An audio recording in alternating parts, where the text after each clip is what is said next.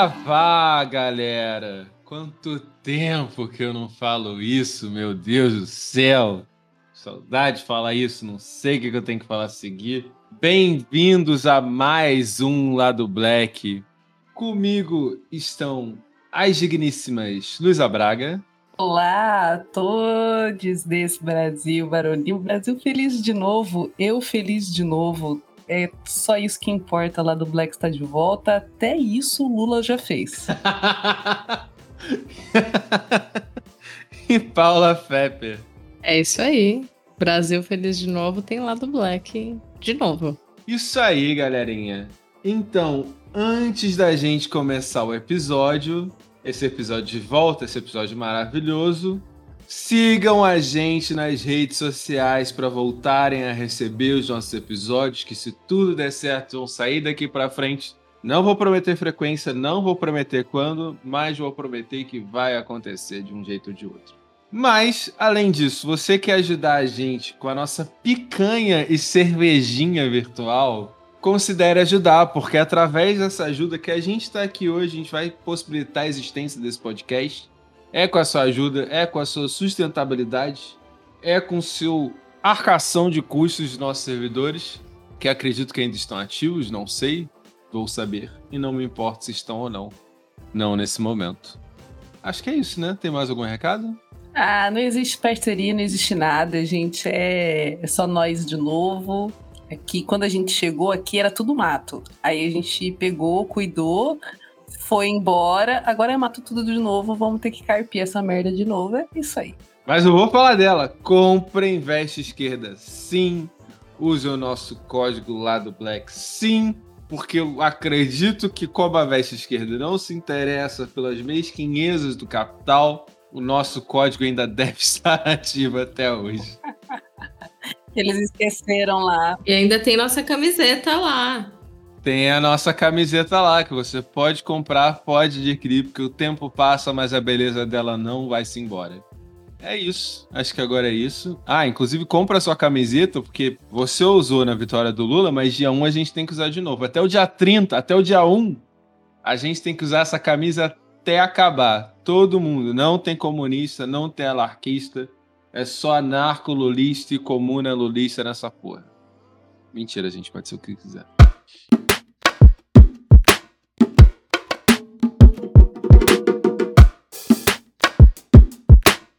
Lado, lado, lado. Lado black. É isso, minha gente. Então a gente vai falar, como a gente já está falando agora, desse momento de volta, desse momento de mudança, dessa. A gente ainda tá no tempo de aquário? Sim, sim, ainda estamos sobre, sobre o Saturno de Aquário. Quanto que era de peixes? Agora eu fiquei curioso. Saturno entra em peixes em 2023 só. Eu falo isso porque eu estou vivendo meu retorno de Saturno agora, meu retorno, meu Saturno em Aquário, e posso dizer que foram apenas o quê? Dois, três anos de Saturno sambando literalmente sambando, porque nunca vi um planeta ficar tão retrógrado tantas vezes e vai e volta e vai e volta. E eu aqui, ó, uh, tendo filho, saindo de casa. Ixi, ó, sambando, sambando, sambando. Para vocês, um beijo aí pra galera do Saturno em Aquário. Fui, eu tava, sobrevivendo. Eu tenho Saturno em Aquário também. Sou uma sobrevivente, assim como a Lu. Passei, assim como a Lu, pela, pelo retorno de Saturno nos últimos anos, então não tá fácil, meninas. Eu tô, tô entrando agora no astro.com para lembrar qual é meu Saturno. Eu tenho Lua e Saturno em Aquário, aquário e, e, nasci na cúspide de Aquário, que não é um signo fácil, né? Você tem a Lula em Aquário. Lula em Aquário, ah, Lula em Aquário. Nossa, isso dá o nome de um podcast, né? Nossa, Lula em Aquário. Eu gosto de Aquário. Por quê? Porque eu, eu gosto da. Eu gosto da, da eu acho o aquariano ele muito aberto às novas experiências. Talvez aberto até demais. Mas ainda é alguém que quando eu penso assim, cara, essa pessoa ela tá aberta à vida. Ah, eu não concordo com isso não. Para mim isso aí é Sagitário. É Luísa. Sim. Não, eu sinto que é assim. O Sagitário é o cara que quer curtir a vida. Então, para isso ele precisa estar aberto às experiências, né? Sim. Eu, eu acho que o aquariano não liga, ele não liga pra vida. Pode estar, tá, ele é aquele meme do cachorrinho com a casa pegando fogo. fine, tá tudo bem. É, Eu acho que assim, tem uma questão que o aquariano não tem inteligência emocional nenhuma, né? Eles são tudo louco. Só que não é um louco legal que nem Sagitário, é um louco louco, assim, perigoso. Eu falo com propriedade, porque como eu nasci na cúspide de aquário e tenho a lua em aquário, eu tenho uma grande percentual ali de aquariana no meio. E, mano, não é legal, não. Paula é muito louca. É, mano, é, é hardcore, assim, porque tem uma racionalidade do aquariano que é muito confusa. É diferente do peixes. Peixes é um bom signo, que é o meu sol mesmo, de verdade. Eu, eu não, Não. Eu, eu tenho. Eu confesso que eu não tenho amor pelo meu peixes. Por quê, velho? Peixes é lindo. Signo lindo.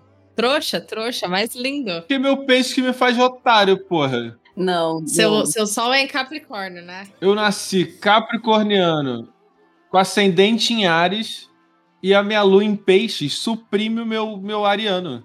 Meu ariano é inexistente, porra. Não, é que eu ia falar que isso, na verdade, nos deixa amáveis, Tino. Você ia ser uma pessoa intragável, assim como eu, que sou sagitariana com ascendente em touro.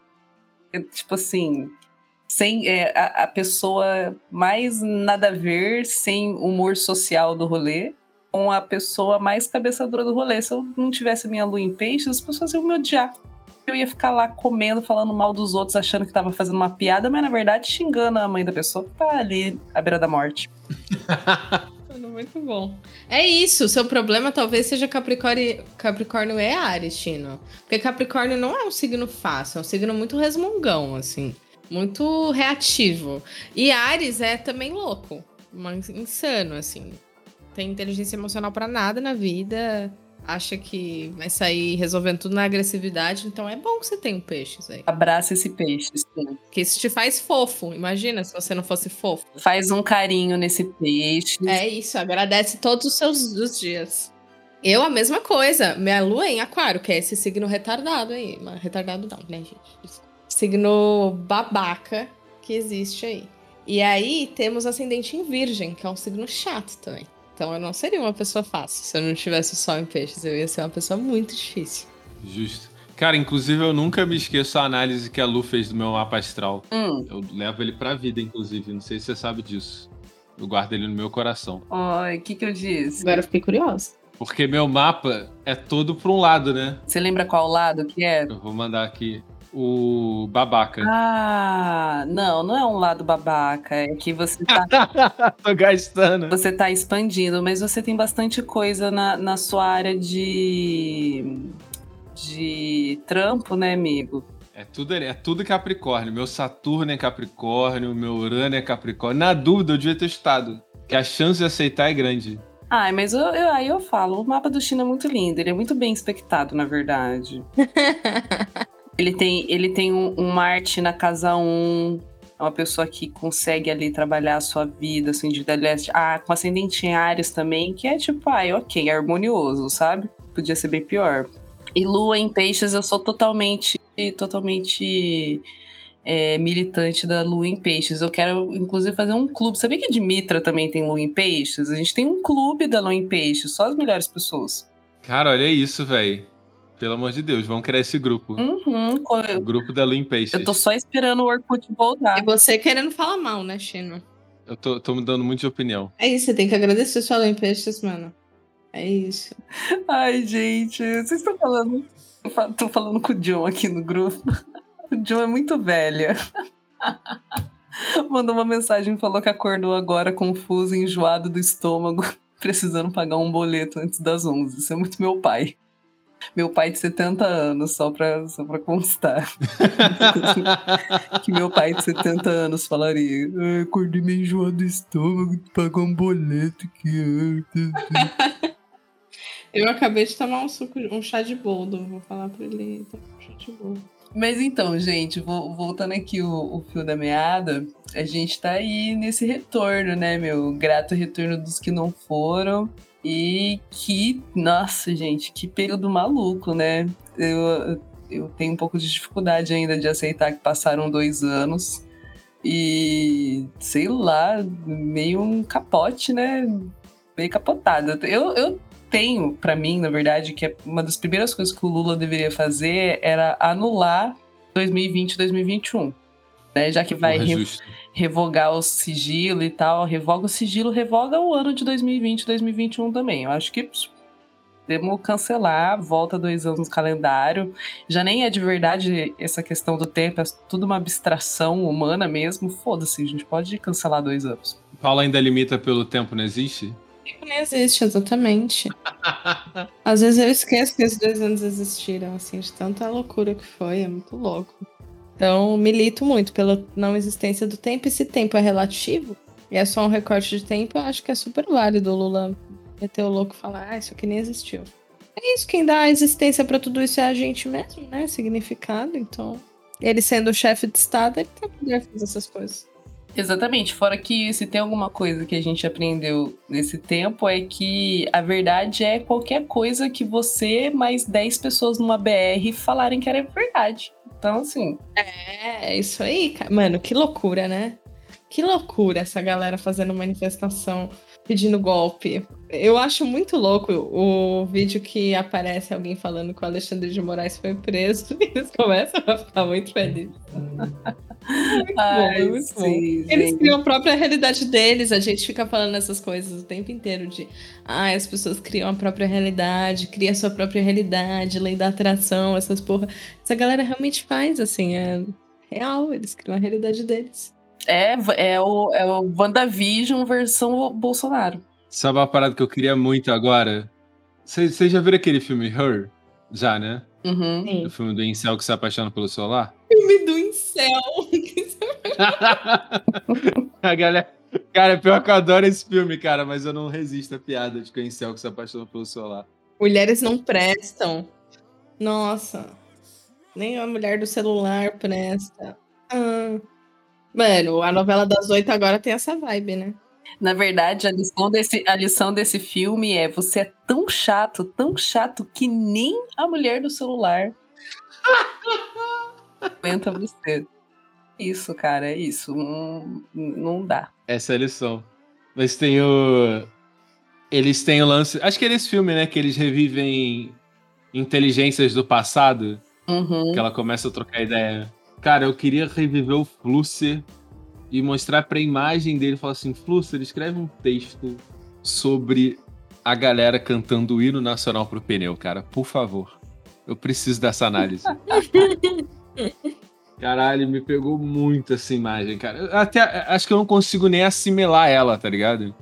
Só que quando você vê uma obra que você fala assim, eu não consigo compreender. Eu acho que eu sinto isso com. Eu demorei a entender que o hino ao pneu era um hino ao pneu. Mas, amigo, isso aí é bolso dadaísmo, entendeu? A gente tá ali de frente a um Duchamp e só a história, e só a história vai, vai poder dizer, entendeu? Só a história vai poder classificar de verdade. Os nossos olhos destreinados não estão acostumados a esse tipo de complexidade artística da adoração ao pneu, entendeu? Eu- As futuras gerações vão, vão emoldurar essa cena, vai passar em outdoor. Cara, é.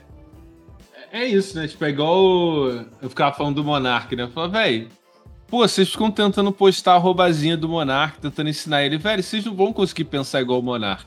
Ele tá num nível de, pra não falar burrice, mas um nível de autorreferência. Não, não é burrice.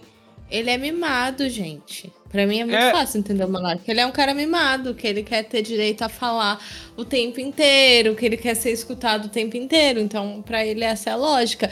Por que, que ele defende que os nazistas têm o direito à fala, ou que é, ele tomou um comes do Mamãe Falei por causa de, de algo assim, né? Que não podia ter ter- ser totalmente. Ele, ele defendia que tinha que ser totalmente aberto e o Mamãe Falei falava que não, o negócio lá. E é isso, ele quer que seja totalmente aberto, porque até hoje ele tem um problema mal resolvido com os pais dele, mano. Essa é a real.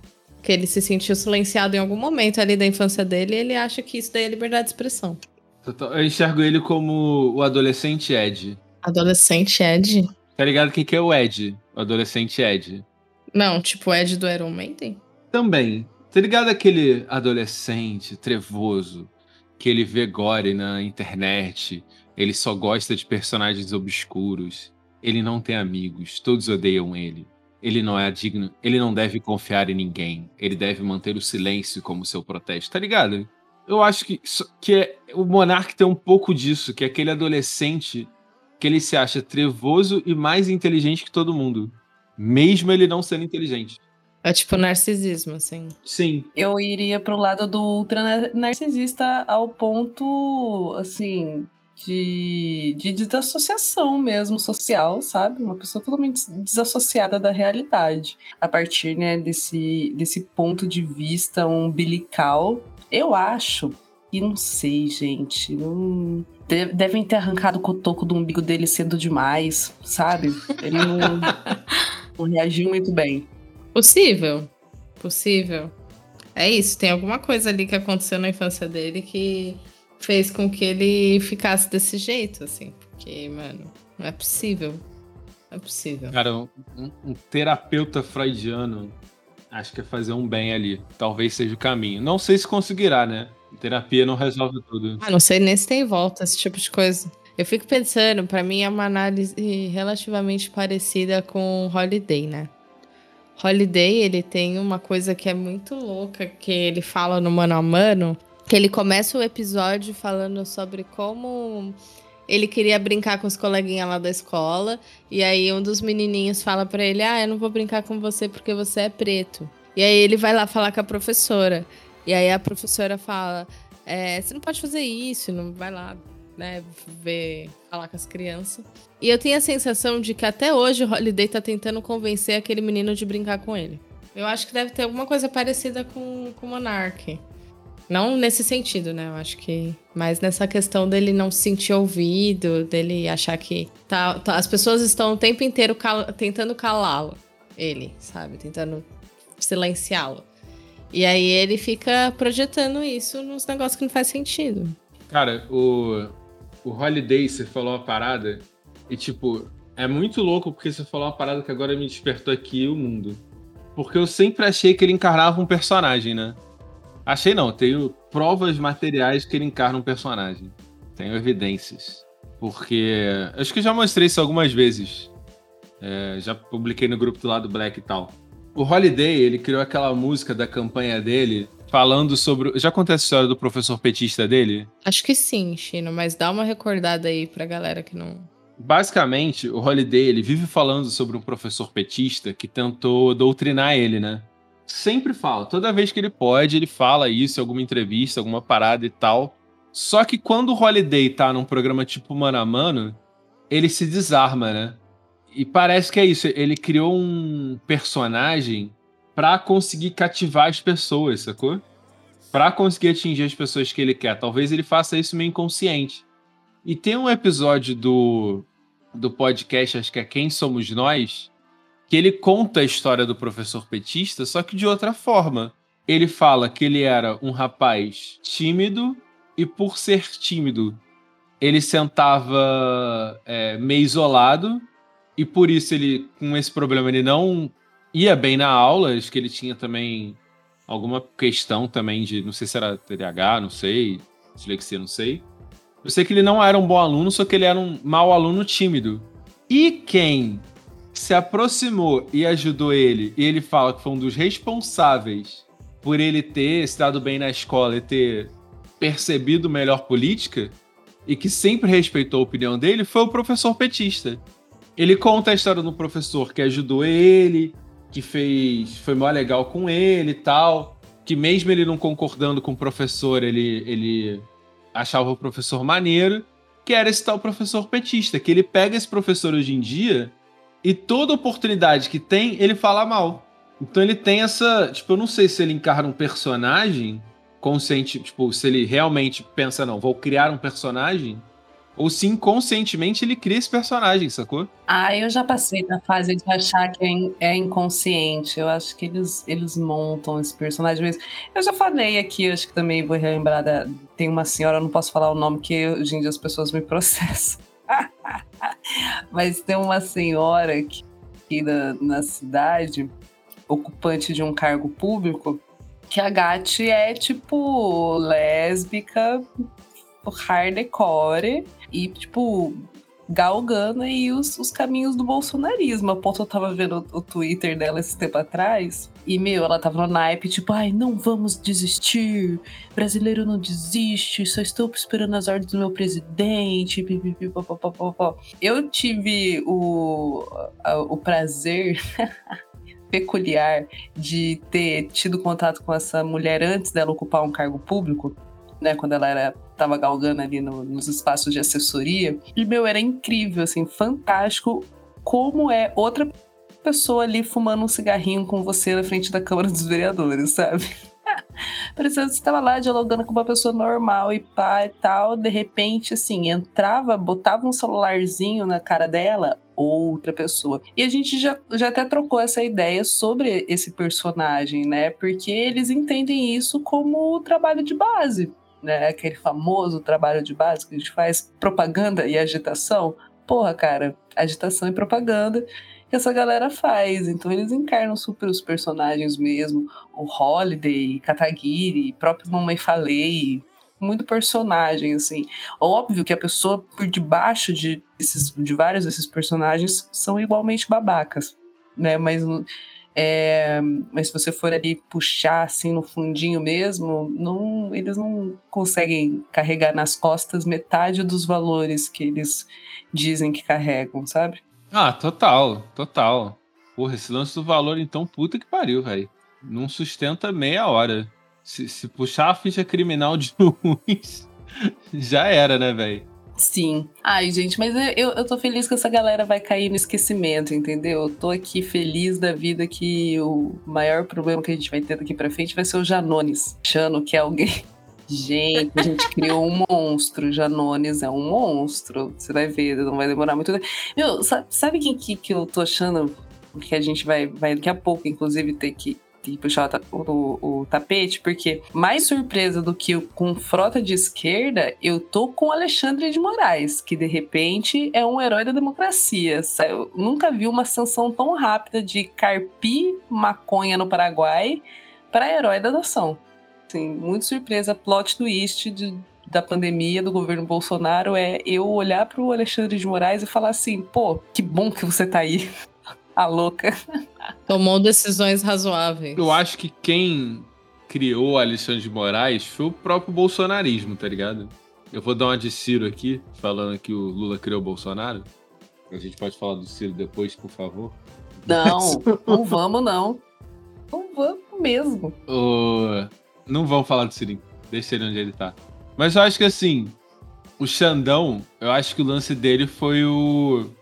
O bolsonarismo jogando ele pro outro lado, tá ligado? Tipo, pô, o maluco tava lá cumprindo, sei lá, minimamente o regimento legal. Pô, só que os caras começaram a falar do Xandão, Xandão, Xandão, Xandão, Xandão.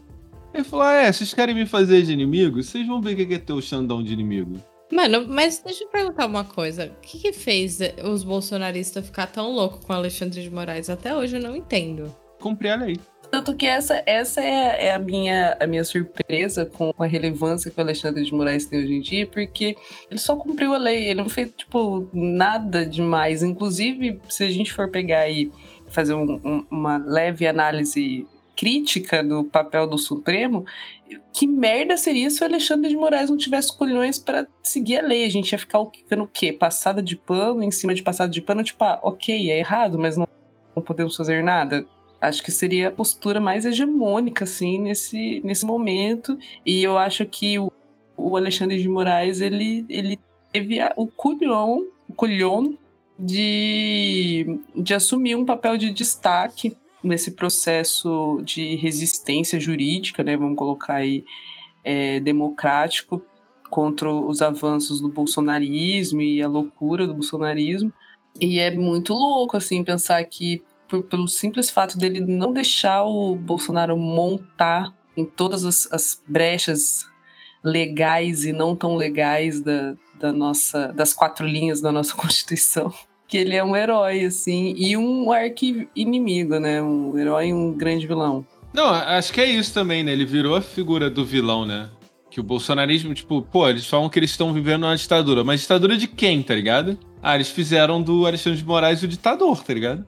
Sim, é tipo, ai, não sei o que, STF, Fora Alexandre de Moraes, eu vi uma menina esses dias que eu não sabia que era bolsonarista e descobri que era bolsonarista. Porque ela tava xingando o Alexandre de, de Moraes no Instagram, falando: Ah, porque você tem sorte das pessoas ainda acreditarem no seu sistema eleitoral. Eu fiquei tipo, gente, como assim? Sabe? Como assim? O que tá acontecendo? Eu não consigo entender. É um, é um tipo de de coisa que não, eu não consigo entender o motivador, a lógica. para mim só não faz sentido. E, tipo, como os advogados apoiam esse tipo de coisa, sabe? Não, cara, não, porra. A gente viu, assim, que, que o diploma não vale mais de porra nenhuma, né? De, tipo, caralho, é advogado defendendo. É, cagando pra presunção de inocência, médico defendendo cloroquina, tá ligado? Isso é muito louco. Acho que o, o Xandão, como ele foi ganhando destaque, ele foi sendo esse alvo, tá ligado? Porque eu tava, tava vendo aqui, eu fui pesquisar. E a doideira, por exemplo, ele era a favor da prisão em segunda instância, que era uma pauta meio Moro-Bolsonaro, tá ligado? Olha só. É, ele era, tipo, ele era um babaca antes, né? Essa é questão. E ele ficou assim porque os bolsonaristas começaram a causar com ele, é isso? É, porque eles foram longe demais, eles foram demais. É, eu, eu, lembro, mais ou menos, que isso foi bem próximo da, da, da época que o e o Eduardo Bolsonaro, né, um dos, dos, dos zero alguma coisa lá, dos filhos do Bolsonaro, começaram a brincar muito com essa questão de, ai, vocês estão achando ruim, vão ver aí cinco, aí cinco, com essas, sabe? Com essas falas. E aí o, o, Alexandre de Moraes meio que tomou a frente de a, a, as dores, né? Tomou as dores da democracia de fazer questão de frisar, né? O quão absurdo e criminoso é você cogitar, inclusive, né? é, desfazer o, os acordos democráticos que a gente tem aqui no Brasil hoje em dia. Mas, para quem inclusive está interessado na história é ministro do Alexandre de Moraes, o, o Justificando, que hoje é o canal coisas que você deveria saber, né? Alguma coisa assim. Mas o Juridicando, ele tem uma, sé uma série de vídeos sobre o Alexandre de Moraes. Eu vou ver se eu acho aqui e deixo linkado para vocês verem, mas é assim, o cara totalmente retrógrado. Eu não vou fazer outras acusações que eu não quero fazer papel de bolsonarista, assim. Mas quando ele entrou no Supremo, no Supremo, definitivamente não era um aliado. Sim, total. Eu lembro que ele, ele, ele avançou muito também naquela questão das fake news, né? Eu lembro que ele, ele ia muito contra os aliados do Bolsonaro nesse inquérito e tal. Acho que isso também pegou um pouco para fazer dele esse. É isso, ele tomou as dores da democracia. Você tem razão.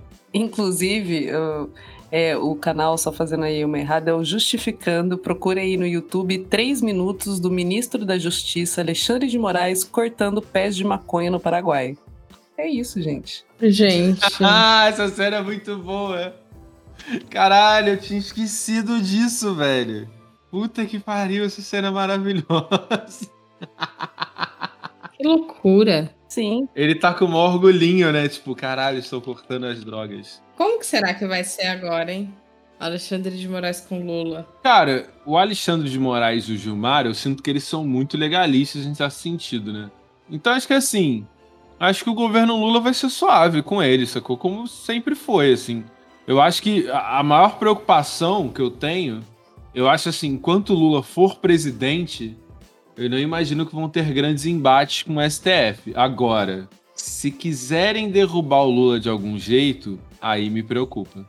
Acha que a galera vai tentar derrubar o Lula? Acho que não. Eu, inclusive, estou muito preocupada com quão popular a gente está fazendo o Alckmin nesse momento, assim, porque, né, foi só ganhar a eleição que a gente viu lá aquele vídeo lindo do Alckmin comemorando, que eu acho que o Alckmin nunca foi tão feliz na vida dele que nem no vídeo da que vira o, a, a votação pro Lula, nossa, cara, nunca vi um sorriso tão sincero no, no, rosto do Alckmin. E ele tá, de fato, se tornando uma figura muito carismática. Então, dependendo a que rumos o grande acordo com o Supremo e com tudo vai tomar, né? Como ele vai se desenhar, eu temo um pouco pelo, pela continuidade dessa, dessa gestão porque o Alckmin, ele é o grande vencedor, eu acho. Acho que dessa, dessa eleição, assim, o povo, acima de tudo, tá? O Lula, mas o, o, o, o azarão, o vencedor improvável dessa disputa é o Alckmin.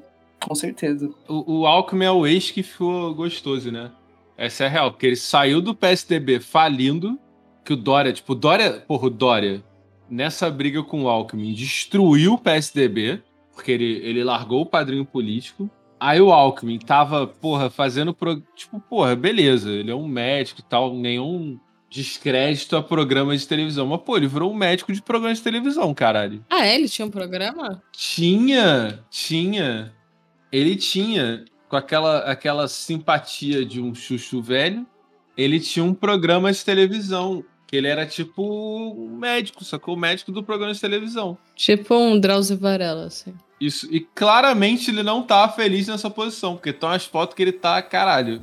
Geraldo Alckmin, Alckmin programa médico, que tem uma imagem maravilhosa dele. e, pô, ele deu a volta por cima, agora ele é o Gente, zero. ele tá muito triste. odiando, odiando, claramente odiando. Caralho, era na TV Gazeta, velho. Pô, não era nem na Globo, nem na Record, era na TV Gazeta. Tipo, pô, velho, um cara que já foi presidenciável, sacou? Triste, hein? Triste demais, cara. Aí, porra, ele deu a volta por cima, velho. Porque o PSDB acabou, o Dória meteu o pé, foda-se. Se não fosse a eleição do Eduardo Leite, fudeu. Era tchau PSDB. Pô, e agora o Alckmin é o 02 da República, caralho. É o maluco que tá e é o que a, me preocupa que a Lu falou, né? Ele pode ser o sucessor do Lula, né, velho? É, e, e existe. É que assim, eu acho que ele não tem carisma suficiente pra bater de frente com a Tebet. Mas eu acho que a voz da direita centralizadora tá entre os dois. hein? Eu acho que ele não precisa ser carismático pra vencer a Tebet. Ele já tem tudo que ele precisa, que é pênis. Ah, bom ponto. Ele tem pênis e a reeleição ao seu lado. Exatamente, ele tem um pênis. Eu acho que a, a Tebet, se duvidar, eu acho que é, é jogada para daqui mais uns uns oito anos. Ou talvez outro cargo, né? Talvez. Sim, eu ainda, eu ainda aposto no, no, na dificuldade, porque assim, agora com Lula eleito e na perspectiva de não ter um segundo mandato, a grande pergunta que deveria estar martelando, e com certeza está martelando aí na, na cabeça de muita gente de esquerda, é o que virá depois. Porque o, esse mandato aí é um abafador, né? Um, um- como é que a galera fala? Aquelas redes de segurança, sabe? A gente tava lá caindo, caindo, caindo, Uhum. botaram ali uma rede de segurança pra gente. Mas o, o que virá depois, né? Eu não sei, não sei, tipo, o meu coração otimista adoraria um bolos, né? Amiga, bem otimista, hein? Não, meu coração otimista. Um coração otimista um pouco mais liberal, talvez uma Marina Silva, apesar de que já até me dá uma, um- uma vontade de dar uma mini gorfada de falar isso, porque, né, Marina Silva, outra pessoa que foi resgatada do ostracismo do Lula. Ótima, né, batalhadora e tal, mas politicamente falando era um nome que já, já não, não tinha mais a força que, de- que já teve aí em duas, três eleições atrás. Mas o, eu acho que o Alckmin ele vai ser a verdadeira terceira via. Assim, no fim das contas, no fringir dos ovos, eu acho que o Alckmin ele é a melhor terceira via. O que a terceira via não tinha era a transferência popular. Eu acho que se o Alckmin sair logo após não houver uma traição e o Alckmin sair na eleição pós-Lula, ele leva. Leva. Eu acho que tipo, tem dois cenários, sacou? Eu acho que tudo depende do que, que vai acontecer com o bolsonarismo, né? Tipo, se o bolsonarismo morrer mesmo, se a gente conseguir se livrar dessa praga, se as pessoas escrotas voltarem a ter vergonha de serem escrotas, que eu não sei se acontece. Vai nada, amigo. Eu acho que É, tipo, suposição, sabe? Tipo, se por um motivo o bolsonarismo enfraquecer, eu acho que pode ser a melhor eleição que a gente vai ter pra tentar testar qual a força do Boulos. Eu acho que o Boulos não ganha, mas saber qual a real votação dele, sabe? Uma eleição tipo que foi, sei lá, é, 2003 ou ou como era a eleição antigamente. Né? Acho que a gente pode ter aventar o que, que seria uma eleição minimamente parecida com o que era antes. Só que é foda, né? A, a chance do bolsonarismo acabar de fato é pouca. Ele pode perder força, é, mas eu acho que ele não acaba. Então acho que 2020. Quando que é mesmo que a gente tem que pensar nisso de novo? 2026. 2026, eu acho que a gente pode ainda viver essa. A gente ainda não vai conseguir ver a força do bolo, sacou? Eu acho que nem a transferência de voto é suficiente pro bolo se eleger. Eu acho que a gente tem um outro ponto que é. Eu não acho que o bolsonarismo vai embora, cara. Eu acho que essa configuração de direita extrema e outros posicionamentos ali ainda vão, vão permanecer, assim, uma direita extrema forte e, e não com o poder que tava por causa do Bolsonaro, mas ainda vai ser forte, tipo um trumpismo brasileiro, assim, que é o bolsonarismo. Acho que o Bolsonaro é uma figura que vai cair no ostracismo, vai desaparecer, mas o bolsonarismo eu acho que vai permanecer. E aí eu não acho que teria espaço para um Boulos como presidente nesse momento. Talvez daqui a oito anos, talvez daqui a 12, mas nesse, nessa próxima eleição, eu acho que a próxima vai ser o que vai determinar qual que vai ser o rumo do Brasil, assim, se a gente vai ser eternamente essa democratas versus republicanos ou se a gente vai voltar a ter uma configuração um pouco mais plural. É, eu não sei, eu acho que é muito cedo. Uma eleição que, na verdade, vai determinar bastante coisa dentro de... Eu não quero nem mais chamar de bolsonarismo, mas desse campo da, da extrema-direita conservadora, acho que vão ser as, as próximas eleições é, para prefeituras e as, as, próximas eleições municipais, né? Porque daí a gente já vai estar tá falando de um contexto em que já vai ter passado dois anos desde o fim do, do mandato do Inominável, vai ter diluído aí um tanto a influência da persona dele, né, querendo ou não. E, e, a gente vai ver real, vai ser, acho que nesse sentido, o, usar os Estados Unidos como, como, como balança é, é interessante, porque a gente vai ver qual de fato é a influência da figura do Bolsonaro, né, e do bolsonarismo dentre o eleitorado e aonde está realmente essa galera conservadora, por mais maluca que ela seja, mas apenas conservadora, porque a gente acho que a gente vai ter espaço para começar a diagnosticar novas figuras da direita, entendeu? Acho que desde velho da van, brincadeira, desde velhos da van, que são muito loucos, mas é, não nesse sentido, mas pegar, sei lá, não veio Tarcísio, Zema, sabe? Alguns outros nomes aí da, da que se posicionam. Nicolas Ferreira. Exatamente, Nicolas Ferreira, louca. Que se posicionam aí na extrema-direita, mas que não precisam necessariamente do bolsonarismo para levar essa pauta dos costumes.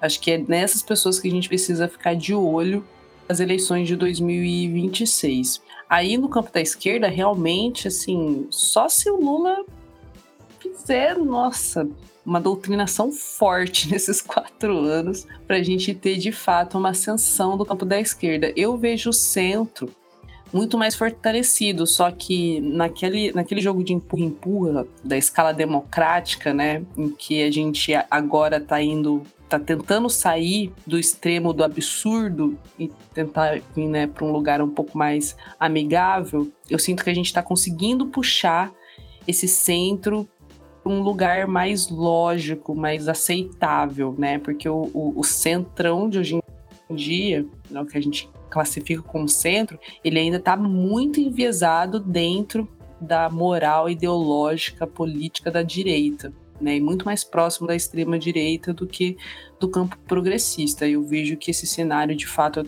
nos dois e quatro próximos anos tem potencial de estar tá um pouco mais equilibrado, mas nem de longe aí uma jogada boa para a esquerda ainda. Isso é doideira, né? Porque nos Estados Unidos, você falou, é legal a gente observar que, por exemplo, muita gente falou que o Biden ia tomar uma lavada nas midterms, né?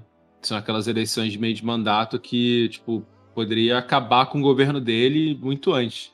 E bizarramente não aconteceu isso. Historicamente, o presidente eleito, ele já. O partido dele já entra como perdedor, né, nas midterms.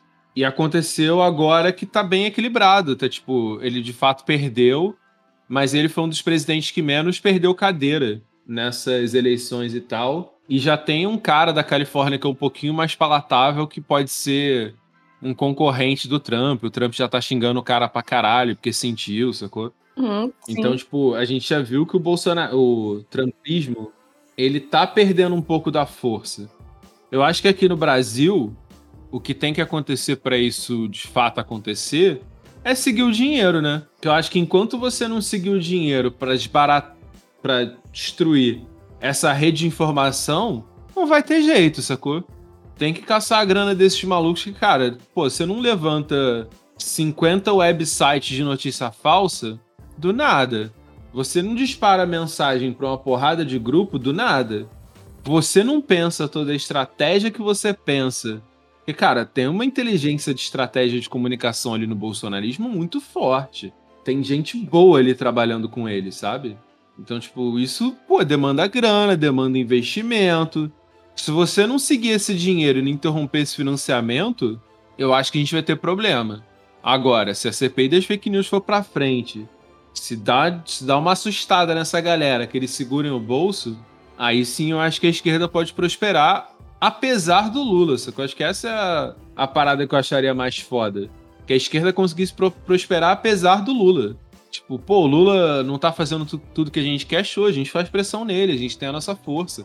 Então, querendo derrubar o Lula, a gente vai pra rua e não deixa, saca? Sem esperar que o PT diga que sim ou que não, que a gente tem que ir pra rua ou que não, sabe? Total. Eu acho que é foda, né? Tipo, é, vai demorar essa galera. É, eu, eu, gosto muito do que o Orlando fala, né? Ele fala assim, pô, velho, é meio foda que às vezes a galera vai pra igreja e a igreja é a vida do cara, sacou? Uhum. Tem um camarada meu que ele falou, pô, tô indo pra igreja porque, pô, lá tem gente pra eu Ele, tipo, é um cara. Ele, vive uma situação meio parecida comigo, gente. Os caras velho, velho assim, sei lá, meia idade. Não, meia idade não, pô. Adulto, né? Adulto pleno por assim dizer. Adulto que é uma fase pleno. Da... Adulto, é melhor, né? Seminovo. Seminovo, é. Seminovo é bom. É uma parte da vida que você não tá mais estudando, por exemplo. A maioria das pessoas que você conhece é pelo trabalho, você não tá numa fase de ter tantas novas amizades assim. Então, às vezes, para você conseguir novos amigos é difícil. Essa é a questão da vida adulta, né? Que seus pais falam: ah, você vai chegar a uma idade que você não vai ter tantos amigos assim. Isso é real. Porque essa, a gente deixa de fazer essas atividades que nos fazem conhecer novas pessoas, né? E a igreja é uma solução muito boa para isso, porque você vai para a igreja, você conhece gente, você consegue uma renda, você consegue trabalho, você consegue relacionamento. E se esse lugar tá cooptado, pô, é muito foda pra pessoa desvencilhar. Imagina tu tá no teu grupinho de amigo emo, começa a rolar um monte de mentirada no teu grupinho emo, e, pô, tu é o único cara que tá percebendo isso e tu fala assim, pô, galera, não tá maneiro. Tu vai ficar tristão, sacou? Vai chegar um ponto que tu vai até aceitar as mentiradas, que tu quer continuar com teus amigos emo, sacou? E tu vai falar assim, porra, não tem outro grupo emo na minha cidade, vou ficar aqui com eles mesmo, contando mentira, e tu vai caindo em algumas mentiras. Acho que isso que acontece com as igrejas. Então acho que esse vai ser um ponto muito difícil de desarticular, sacou? Mas eu acho que se a gente quer ter o mínimo de esperança, isso precisa acontecer de alguma forma. Meu, tem uma coisa que precisa acontecer. É, no primeiro, nos primeiros dias de governo Lula, assim, um primeiro mês, tem que escancarar uma par de coisa, cara. Esse negócio de quebrar o sigilo, ele tem que ser profissional. Tem que passar na mídia, tem que passar com documentos oficiais, tem que ser um bagulho que destrua qualquer hipótese do governo Bolsonaro não ter sido corrupto ou ainda de, de, tipo, escancarar toda a merda que eles fizeram. Porque eu acho que isso, de alguma forma, pra galera que é bolsonarista ferrenha, não vai acontecer nada. Mas tem ali uma galera que é popular, né? Classe trabalhadora que tá ali no meio, que vai ser afetada. Então, tipo, isso tem que acontecer, tem que ser um negócio meio na voadora. Tem que ser CPI com streamer fazendo 24 horas de live. Sim, tem que ser insano, assim. Só que sem o Aras pra travar tudo. Filho da puta do caralho. Processa não, Aras, tô brincando. Você... Eu falei supostamente filho da puta. Eu ia falar se a gente tinha mais algum ponto. E o que esperar desse, desse Meu, o que, que vocês acham que vai ser? É isso. Mesma pergunta da Lu. O que, que vai ser nesse novo mundo?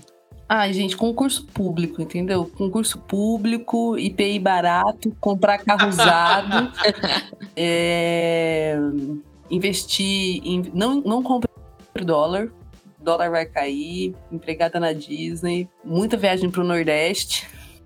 Nossa, gente, nunca mais, nunca. Eu já não, não, tinha vontade muito de sair do meu estado, assim, ir para baixo do meu estado só obrigação profissional mesmo.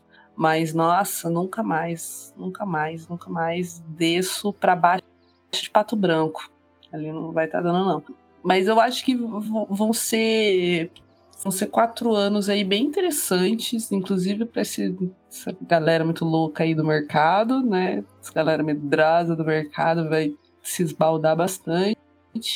E ah, eu, eu, eu na verdade estou minimamente empolgada, porque eu acho que de fato as pessoas vão estar buscando mostrar serviço, sabe? E uma coisa que eu acredito muito, uma das poucas coisas que eu acredito muito, assim, muito mesmo que o Lula disse, é que se fosse para ele, tipo, para ele é muito fácil não fazer nada, sabe? Até mesmo você virar um Obama da vida que vai ficar lá dando palestra, ele não precisava ser presidente para ser uma figura pública relevante no cenário atual.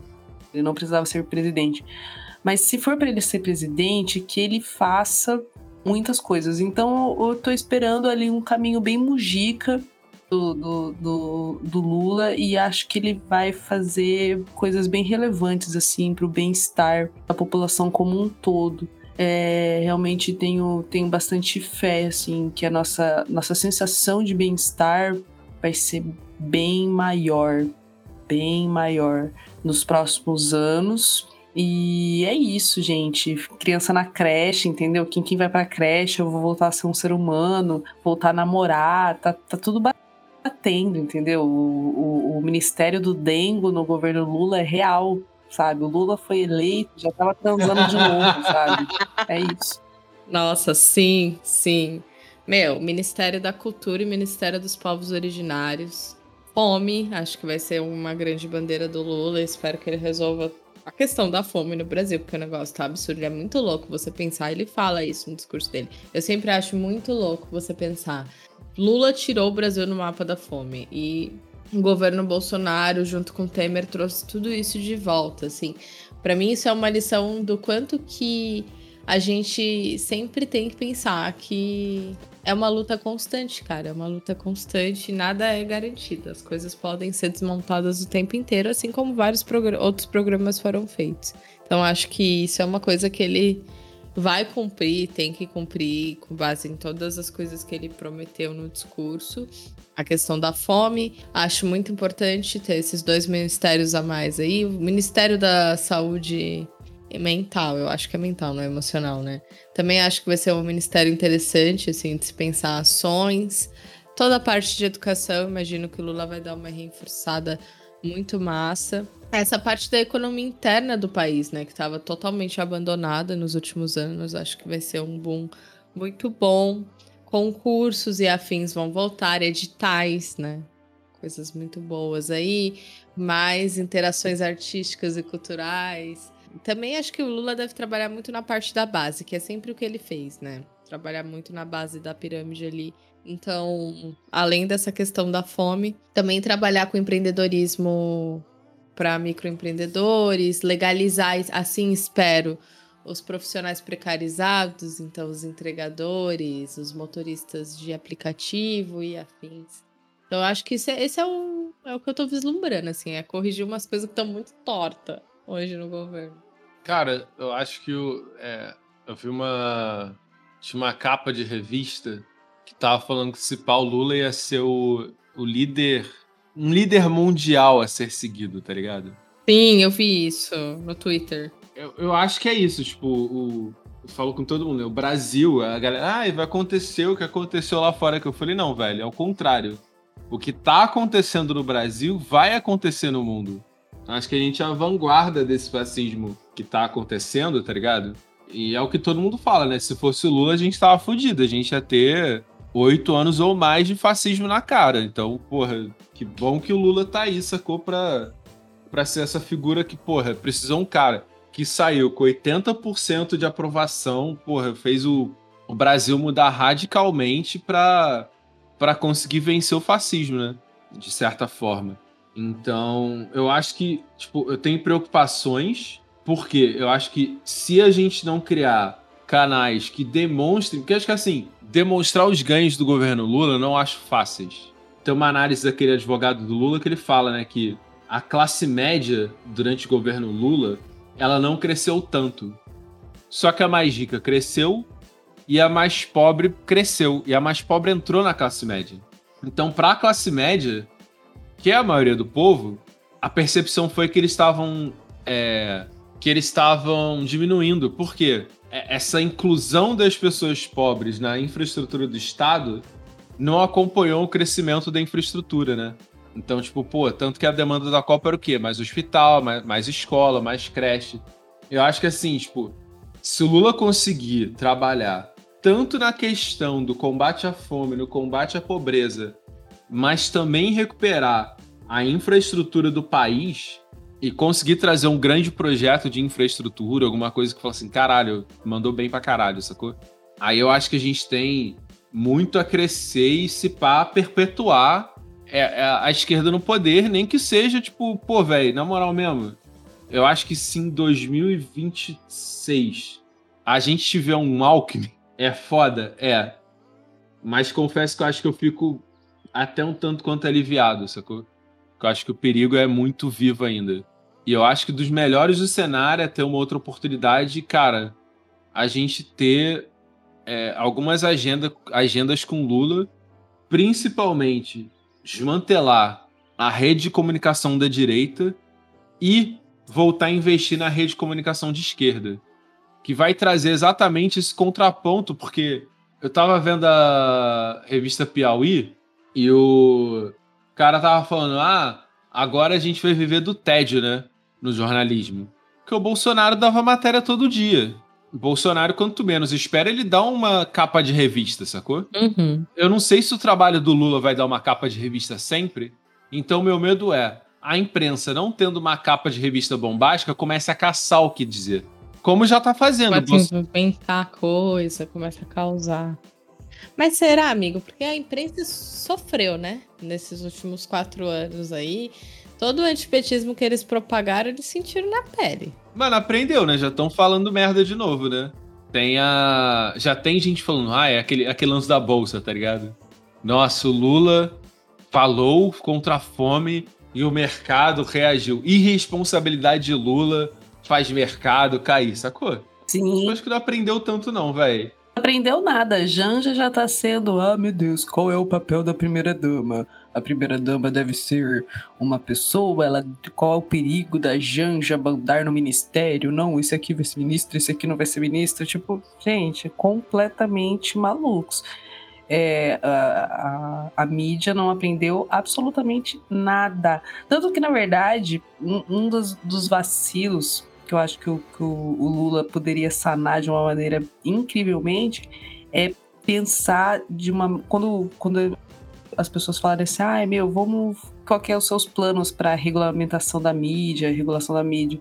Falar, cara, eu não tenho plano nenhum, vou trazer aqui a Unesco, sabe, a ONU e vamos falar aqui sobre esse case de sucesso da desinformação e da loucura midiática e do analfabetismo midiático que é o Brasil e vamos solucionar essa merda. Porque a mídia por si só, ela não, ela não passa nem de longe de um, de um, um agente balizador né, dessa verdade, porque a gente sabe que eles só se ateram a, a ser contraposição ao bolsonarismo por causa do nível de absurdo do bolsonarismo que nem eles conseguiram ser, né, embarcar na, nesse navio.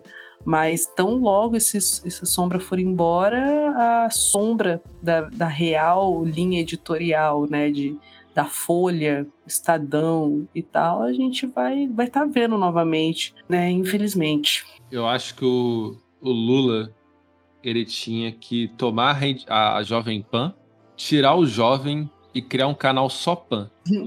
Só que em homenagem ao Deus Pan. e vai ser só doideira o dia inteiro. Só, porra, todo mundo pelado, curtindo a vida doidado, cobertura de festa, a gente resgata o Mauri Júnior pra ele cobrir as festas. Essa vai ser a medida do Lula que eu quero ver. e a volta do horário de verão. Ah, e a volta do horário de verão vai ser demais. Amo. Tô muito feliz aguardando. Nossa, tá aí uma promessa que eu quero. Eu amei que ele jogou enquete nas redes sociais. Aonde? Eu já respondi, acho que eu já respondi. Eu amo horário de verão. Twitter e Instagram, os dois. Eu amo também, eu acho um crime terem tirado o horário de verão. Pra mim era definitivo, inclusive. É, tinha que ser uma emenda constitucional, assim. É bem isso, só que eu acho que a gente vai sofrer, tipo, o que a gente sofreu, mas eu espero que, assim, se o plano do Lula der certo, velho, porque, tipo assim, a, a, a galera pessimista acha que o Lula vai fazer, sei lá, o que a Dilma fez no primeiro mandato, tá ligado? Foi um governo, tipo, bom, mas bem menos é, aparentemente transformador do que foram os anos Lula, sacou? Uhum, sim, bem menos empolgante. Um governo mais, tipo. Mais frio, né? É. Cara, mas o Lula fala que não, ele fala, velho, eu acho que vai ser mais difícil, mas eu acho que a gente consegue entregar um país muito brabo daqui a quatro anos. E eu acho que se ele conseguir isso, velho, se ele conseguir superar as próprias expectativas que a gente tem nele, velho, isso vai ser bom pra caralho. Eu tô. Eu tô. Eu, eu confesso que eu tô ansioso pelo governo Lula, tá ligado? Acho que eu nem sei mais viver no governo Lula. Porque, tipo, pô, quando o governo Lula governou, eu era um moleque, tá ligado? Eu tinha, sei lá, 14 anos, não? 2003? Meu, eu era criança. Eu e a Lu éramos crianças. Não vem com essa aí, Lu. Eu tinha, eu tinha isso mesmo, tinha, tinha 14 anos. Eu era um adolescente, sacou? 2002, 2003 eu tinha 10 anos. 10, 9 anos por aí. E aí agora a gente vai ver. Esses dias eu vi um meme muito bom, que eu acho que sintetiza bastante dessa discussão, que era uma, uma adolescente geração Z postando no Twitter assim: Gente, é verdade que o governo Lula era realmente incrível desse jeito? E aí todos os millennials pra cima falando, era, era, era incrível. A gente fazia tal, tal coisa. Nossa, era, era muito bom, tal coisa, tal coisa.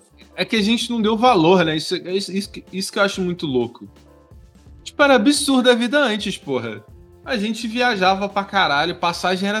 Cara, eu lembro da passagem, 130 reais de avião pra São Paulo. Caralho. 130 reais. Eu lembro que, por exemplo, quando, no, quando ia ter o iPod, eu lembro que ia pagar 300 reais e já tava achando absurdo. Cara, hoje em dia, quanto que tá a passagem pra São Paulo daqui? 900 conto. Acho que era aí, era 130 na, na, comprando quase, tipo... Eu lembro que a gente pagava isso até o fim do governo Dilma, assim. Aham. Uhum. Desproporcional. E aí a galera, eu acho muito foda essa galera de direita ter a pachorra de falar, não, porque o Lula destruiu a economia. Mano, que economia, velho? Eu, eu, não sei. Eu, eu, tem coisa que eu não consigo entender, eu juro. É tudo. É porque eles botam é tudo. É loucura, né? É delírio. É delírio. Mas tem, um, tem uma manipulação que eles fazem, que eu já notei. Eles usam 2015 para falar do governo Lula. Eles pegam assim, quando Eduardo Cunha tava fudendo a economia pra caralho, quando tava tendo queda do barril de petróleo. Tipo, tudo tava dando errado em 2015, e a gente viveu uma crisezinha, nada comparado com o que tá agora, eles pegam todos os indicadores de 2015 para falar mal do Lula. É como se, tipo, Palhaçada. tipo, eles pegam assim, ah não, o governo Dilma e Lula culminou nesse ponto, e se a gente não tivesse parado o governo Dilma, o Brasil tinha quebrado. E a gente vive na merda desde lá. É muito doido isso. É muito doido como eles fazem isso. Todo o não bolsominion, né? O bolsominion do, da Perola ali, que eu encontrava, dava essa, essa letra. Fala, ah, não, mas que o Lula quebrou o Brasil. Só que, tipo, a pessoa que até fez o L, mas não gosta da Dilma, falava isso. Eles pegavam essa área de 2015 para falar mal do Lula. para falar, tipo, ah, não, isso aqui é que tava acontecendo no governo do PT.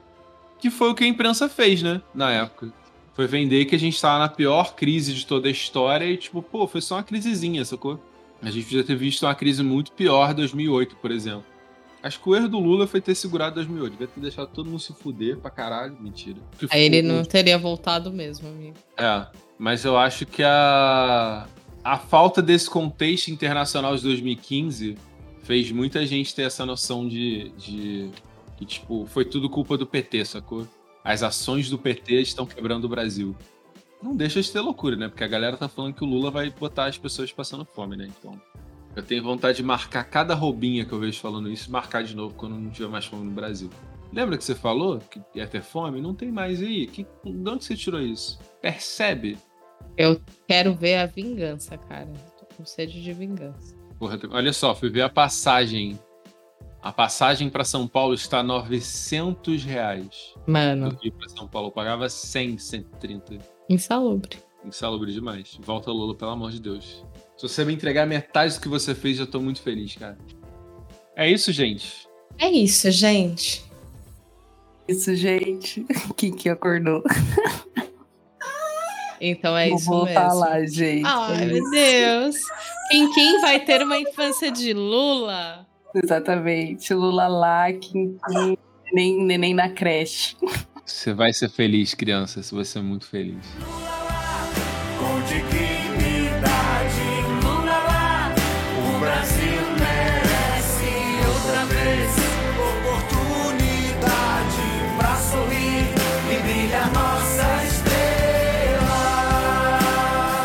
O Lula é tudo, né? Cabe tudo dentro do Lula. Cabe tu- o Lula cabe todos, né? Cabe até o Almoedo, não vai caber a gente. Caralho, velho. Essa, essa, essa é foda, velho. Bateu uma depressão agora. Acabou mesmo. Bateu uma, uma realidade. É pra ver onde a gente chegou, velho. Ah, todo mundo. Não, quer frente ampla, que sei lá o quê, tem que ser mais amplo, Lula quer saber? Vocês querem frente ampla nessa porra? Vocês querem frente ampla? Vamos fazer a frente ampla. Chamou a Tebete, o Meirelles. Só não chamou o Temer porque o Temer não, não quis. Que senão chamar também. Chamou o Paulo Marinho, velho, empresário bolsonarista. O Alexandre Frota. Que é o Não. cara que deu 360 mais Mano, o louco da história da Frota falando que ele é de, de esquerda, pra mim é uma das coisas mais malucas que existe no mundo. O herói reformado. A gente tá do mesmo lado do Frota, que loucura. Ah, eu, eu brinco que essa equipe de transição é aquele famoso lenda, ah, aquele famoso lema, um pouquinho de droga, um pouquinho de salada. É aquilo ali. É bem isso. Tudo é uma um questão de equilíbrio. Um pouquinho de droga, um pouquinho de